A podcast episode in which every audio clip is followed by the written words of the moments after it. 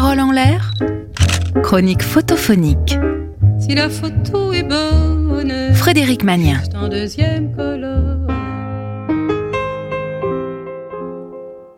Bonjour et bienvenue dans la chronique photophonique. Aujourd'hui, nous regardons une photo de Philippe Graton.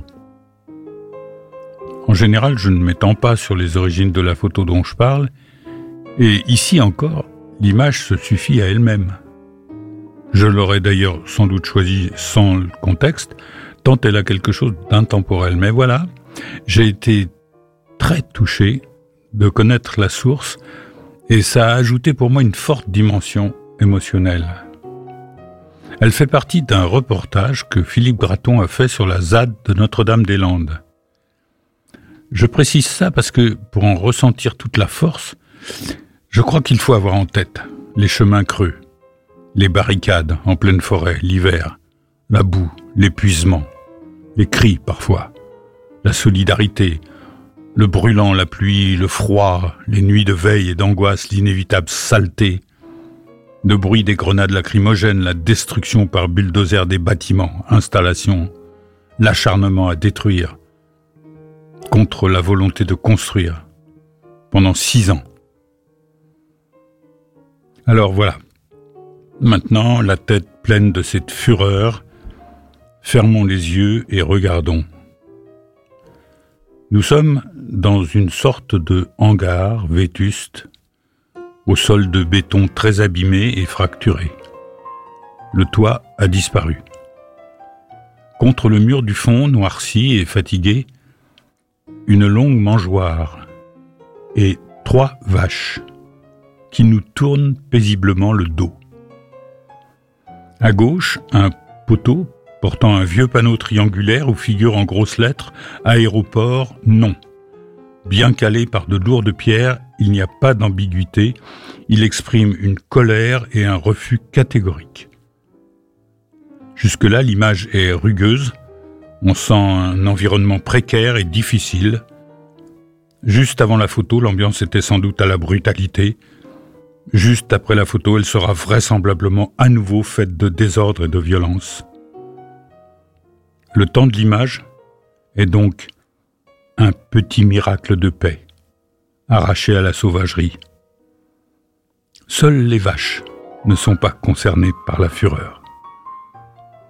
Sur le devant, l'espace est traversé par des tuyaux, les tuyaux d'une machine à traire.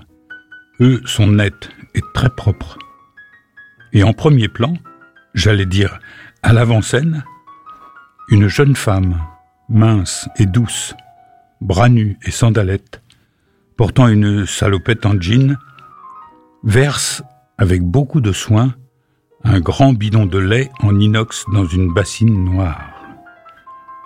Elle est très attentive à ce qu'elle fait. On peut lui voir de légers cernes sous les yeux, mais là, toute fatigue est oubliée. Le flot du lait est important et la jeune femme fait très attention à ce que n'éclabousse aucune goutte. Le dos bien droit, elle est penchée, concentrée.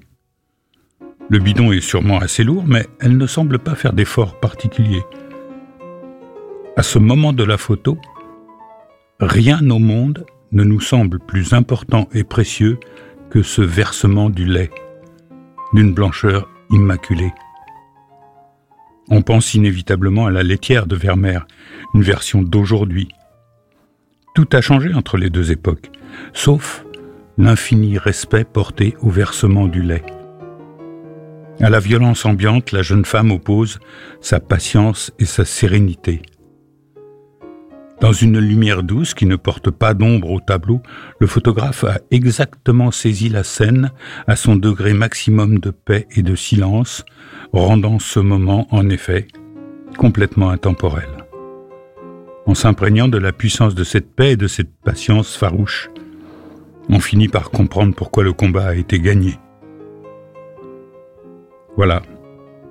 On peut rouvrir les yeux c'était une photo de Philippe Graton. Vous trouverez la photo et les coordonnées du photographe sur le podcast de l'émission. Bonne semaine et à mercredi prochain sur Sun. Réécoutez cette chronique sur le site et l'appli de Sun.